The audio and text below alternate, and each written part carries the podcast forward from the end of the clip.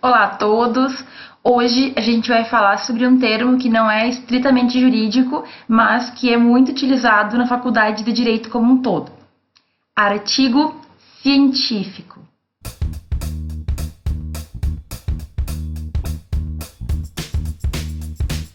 Bom, a primeira coisa que é importante a gente ter em mente é que o direito ele é também uma ciência. Nós temos a ciência jurídica, ciências sociais aplicadas, normalmente é assim que a gente determina, né? Então, a pessoa é bacharel ou bacharela em ciências jurídicas e sociais aplicadas, umas questões assim. O direito, ele é então entendido como ciência. É claro que a ciência, ela tem ali uma questão de com certo rigor, com certo, é, uma certa metodologia a gente encontrar respostas. E apesar de no direito às vezes parecer que não é tão simples, e realmente não é, a gente também vai ter uma forma de discutir dentro das, das, nossas próprias normas se uma lei, por exemplo, é legal ou se ela é constitucional ou não. Então, a primeira coisa que a gente tem que pensar é que sim, o direito pode ser uma ciência. Quando eu falo que o direito pode ser uma ciência, é porque existem algumas partes, digamos assim, que nem todo mundo concorda que seja ciência, embora a gente tenha muita teoria. Então, existe muita discussão sobre a ciência do direito. De qualquer forma, nós somos também cientistas, certo? Só que ao invés de discutir fórmulas matemáticas ou alguma questão que é facilmente verificada pela razão, enfim, nós teríamos algumas questões que são um pouquinho mais complexas e que vão envolver outros pontos que não apenas uma matemática pura, por exemplo. Bom, todo essa, esse papo inicial, essa, essa observação inicial, eu fiz para a gente justificar então por que, que nós, juristas, também teremos a questão do artigo científico.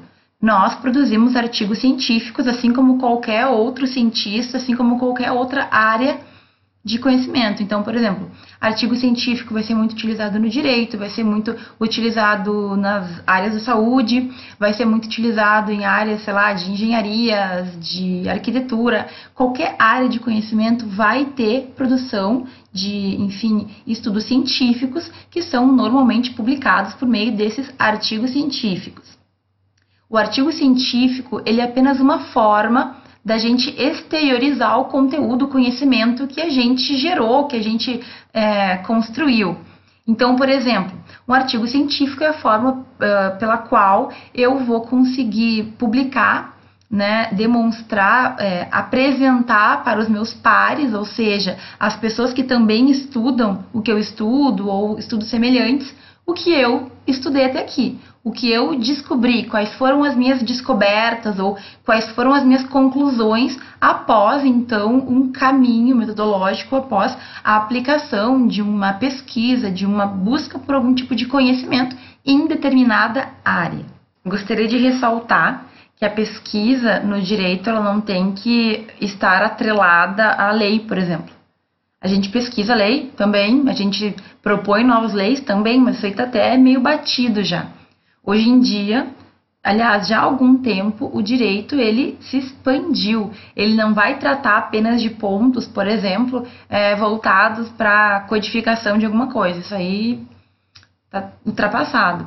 A gente pode estudar todos os temas que tenham relação com o direito, com a sociedade de forma geral. A minha tese, só para exemplificar o que, que, que a gente estuda, na minha tese de doutorado, eu estou estudando de que forma o Estado pode se estruturar ou de que forma o Estado, enfim, se apresenta hoje em dia e o que pode, o que a gente pode fazer para que esse Estado consiga atender mais a demanda, as necessidades das pessoas, dos cidadãos, certo? Então, assim, o direito ele não é só lei. Começa por aí. Isso é um conhecimento muito básico. Até porque lei não é a mesma coisa que direito. Lei é apenas um pedaço, é apenas uma parte integrante do mundo do direito, que é muito maior do que ela. Bom, então o artigo científico é uma maneira de eu exteriorizar o meu conhecimento ou os meus resultados para as pessoas da minha área, certo? Também vai servir para que o pesquisador uh, tenha um reconhecimento sobre aquela pesquisa que ele fez. Então, por exemplo, se eu quero divulgar os resultados de uma pesquisa que eu realizei sobre proteção de dados pessoais, eu analisei tal coisa, eu analisei, verifiquei, cheguei a tal conclusão. Eu escrevo, então, em poucas páginas. Essa, esse é um ponto bem importante do artigo científico. Ele costuma ter um limite máximo de páginas, normalmente até 30, vai variar muito da revista para qual tu está enviando, etc e tal, mas eu tenho que condensar todos os resultados ali naquele número de páginas X. Para quem é do direito, às vezes é meio complicado condensar, digamos assim. Mas a ideia é justamente que quando sai uma revista, eu tenho vários artigos de um número acessível de páginas e as pessoas em geral conseguem ou consigam se inteirar, ler e efetivamente entender quais são as últimas pesquisas que vêm acontecendo.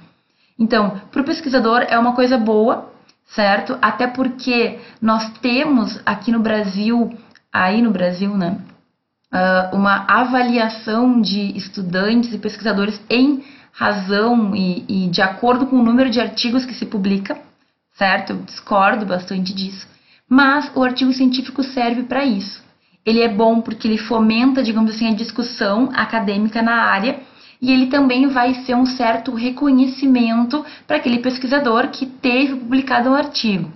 Por que, que eu falo isso? Porque no Brasil nós teremos inúmeras revistas científicas, assim como acontece no resto do mundo. Para eu ter um artigo publicado em determinada revista, eu vou passar por uma avaliação, que normalmente são avaliadores que não sabem quem eu sou, né? Tem, eles têm acesso ao texto cru, eles vão analisar, enfim, se, eu, é, se a minha pesquisa, se o meu artigo preenche os requisitos mínimos, e aí então, depois de um longo processo de avaliação, eu terei a possibilidade de publicar um artigo em determinada revista. Toda essa questão de revista científica é muito importante por quê? Porque quando eu uso uma revista científica como referência para um trabalho na faculdade, por exemplo, eu sei que aquele artigo, que aquela referência que eu estou utilizando, ela passou pelos olhos de muita gente, ela passou por uma avaliação séria. Então, nós temos no Brasil a divisão, a classificação de várias revistas científicas, todas elas possuem um certo conceito, digamos assim. O conceito A1 é o conceito mais alto e ele vai descendo. Nós temos A1, A2, B1, B2, C1, C2 e por aí vai, certo? Revista C já é uma revista que tem um nível de avaliação muito mais simples, mais sensível, sabe? Então, é, no sentido de que eu falei sensível agora, mas eu, na verdade, eu pensei na palavra espanhol sensível, que é tipo simples. Mas o que eu quero dizer é que quanto mais alto o nível, digamos, de classificação da revista, significa que mais critérios aquele artigo respondeu, aquele artigo atendeu para poder ser publicado.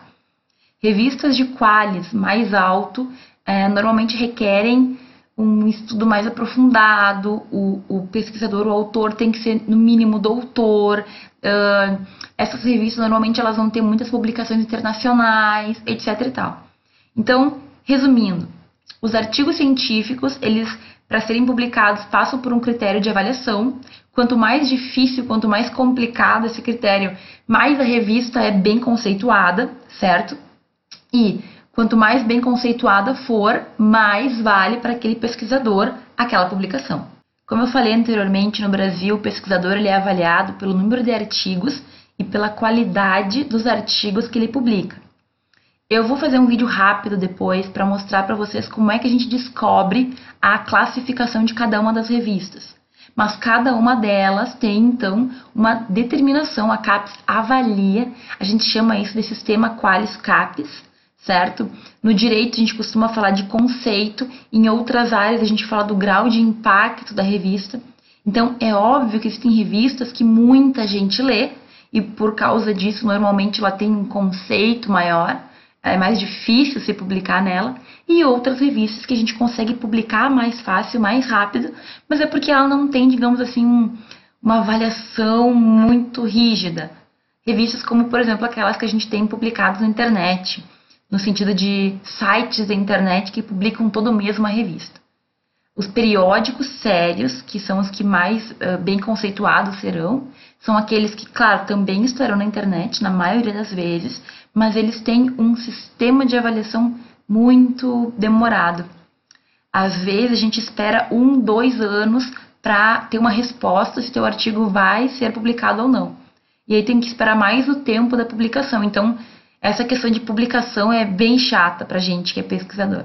Eu posso estar com um artigo feito há dois, três anos, ele ainda não foi publicado. E eu sou medida, digamos assim, a minha, a minha qualidade de pesquisadora muito pelo meu currículo lá, pelas publicações dos artigos que eu realizei.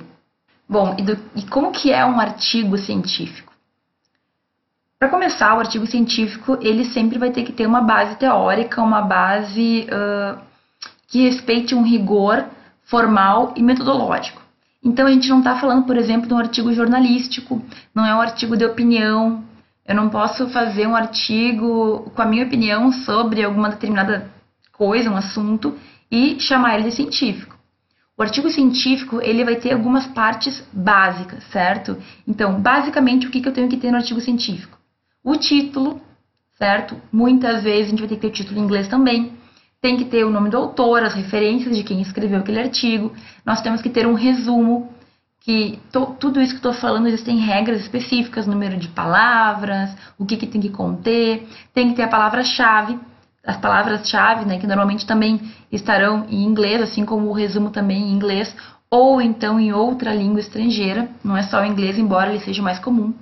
Eu tenho que ter uma introdução, um desenvolvimento, uma conclusão e, por fim, as referências. Tudo isso, gente, eu estou falando de uma forma bem simples, bem superficial. Cada um desses pontos que eu citei, eles vão ter alguns requisitos a serem contemplados. Então, na introdução, eu tenho que especificar bem o, qual, o que, que eu estou querendo responder com aquele trabalho. Eu tenho que especificar qual é a minha metodologia, de que forma eu construí aquele trabalho. Eu tenho que dizer quais são os meus objetivos, de que forma eu dividi, dar uma leve introduzida no tema, certo? A parte do desenvolvimento é aonde eu vou conseguir ter a base teórica, principalmente, para construir a minha conclusão. Então, o que é esse desenvolvimento? É normalmente uh, o uso de inúmeros autores, doutrinadores, enfim, o uso de outros artigos científicos também, certo? eu vou usar o conhecimento geral da área para analisar um ponto específico que eu pesquisei, ou então alguma questão teórica que eu estou querendo levantar com base em outras teorias. A parte do desenvolvimento é a mais importante, porque ela é que nos dá a base, digamos assim. Só que é óbvio que está na conclusão toda a parte que efetivamente eu criei. A conclusão, ela é basicamente a retomada de tudo que eu já escrevi mas é aqui que eu tenho, digamos assim, a liberdade para escrever efetivamente sobre aquele tema de acordo com a minha visão. Lembrando que no direito, normalmente, a gente não utiliza nunca a primeira pessoa. Eu não costumo ver em temas de direito, por exemplo, em artigos de direito, o uso do eu. Embora muitas pessoas se confundam e acabem usando o uso do nós, certo? Então, nosso Estado democrático de direito. Isso é uso da primeira pessoa do plural. É claro que não existe um rigor excessivo, mas normalmente no direito a gente não usa a primeira pessoa. Isso é bem discutível, certo? Há pessoas que defendem que deveria sim se usar, porque na verdade a gente está falando, enfim, um, sobre temas muitas vezes sobre a nossa perspectiva. Agora, o que se utiliza normalmente, digamos, é uma impessoalização. Eu uso sempre a terceira pessoa entende-se que, observa-se que, pensa-se, enfim. Os verbos sempre, digamos, de uma forma impessoalizada. E aí, então, é por meio desse artigo científico que eu vou conseguir colocar, demonstrar, apresentar, exibir, enfim, tudo aquilo que até então eu estudei. Para o pesquisador, como eu já tinha falado, é importante a gente ter uma publicação em revistas que tenham uma boa qualidade de avaliação. Para quem está estudando direito ainda, ah, estou no primeiro semestre, usem as revistas científicas para usar, para fundamentar os trabalhos de vocês ou o estudo. Lembra que num vídeo anterior eu falei que muitas vezes quando tu quer entender um autor muito difícil, o bom seria tu ler temas ou artigos ou, ou resumos, digamos assim, menores sobre o que aquele autor fala. Quando eu falo de é, uma, uma, um entendimento simplificado, eu justamente falo desses artigos científicos que têm um reconhecimento. Então é muito comum aluno de direito, assim como aluno de qualquer área, ir na internet, ler o primeiro papel, o primeiro documento que abre ali no Google e se fundamentar naquilo para sempre. Cuidado! qualquer pessoa pode publicar qualquer coisa na internet, certo? Então a gente não, não, não tem como saber se efetivamente é aquilo. Agora, se passou por um comitê editorial, se passou por uma equipe editorial, se teve gente que revisou, avaliou e publicou isso num, numa revista científica de qualidade, então muito provavelmente, é claro que a gente tem que ter um certo senso, mas muito provavelmente não é um entendimento vazio, ou seja, tem algum, algum fundamento. Então, em 20 ou 30 páginas, tu consegue entender algumas teorias que talvez levasse muito tempo para a gente conseguir compreender é claro, não dá para deixar de ler os livros, efetivamente, os originais, mas artigo científico é uma boa base para a gente compreender muitos temas que às vezes a gente não vai ter naquele momento como efetivamente se aprofundar. E aí, só para deixar também bem claro, o artigo científico, quando eu for tentar publicar ele numa revista, eu vou ter que me adequar às normas da revista. É claro que nós temos normas é, que são bastante estudadas na faculdade, enfim, normas da BNT, por exemplo, mas a maioria das revistas, apesar de se adequar à BNT, acaba tendo alguns detalhes, algumas diferenças, algumas peculiaridades que têm que ser observadas. Então, eu estou no meu segundo semestre de direito, eu fiz um trabalho lá para professora de sociologia, sei lá, e eu escrevi um artigo de cinco páginas ou de dez páginas e eu gostaria muito de publicar. Bom, muito provavelmente tu pode começar publicando em revistas que não tenham uma, uma qualificação tão grande. Não é problema, pessoal. É normal a gente começar a construir assim a nossa carreira. Ninguém começa publicando já lá num A1. Até pode, né? Não quero dizer que é impossível. Mas a gente pode ir construindo e melhorando. Chega uma hora que o nosso artigo, ele normalmente, ele já fica melhor. Com né, a prática, a gente vai melhorando isso. Agora, sempre observem quais são as regras daquela revista, certo? Então, nós temos, por exemplo, o âmbito jurídico, que se não me engano é Quali C, mas que é uma publicação muito rápida e não é uma avaliação tão extrema. Tem muitos artigos que são publicados ali para quem quer começar uma boa ideia. Nós temos inúmeras revistas, enfim, que não têm um qualis tão alto e que normalmente por causa disso a gente tem uma avaliação, uma, ah, uma recepção mais tranquila. Eu já publiquei em várias dessas. Hoje em dia, para mim, já não faz sentido publicar numa revista de Qualicê, por exemplo. Por quê?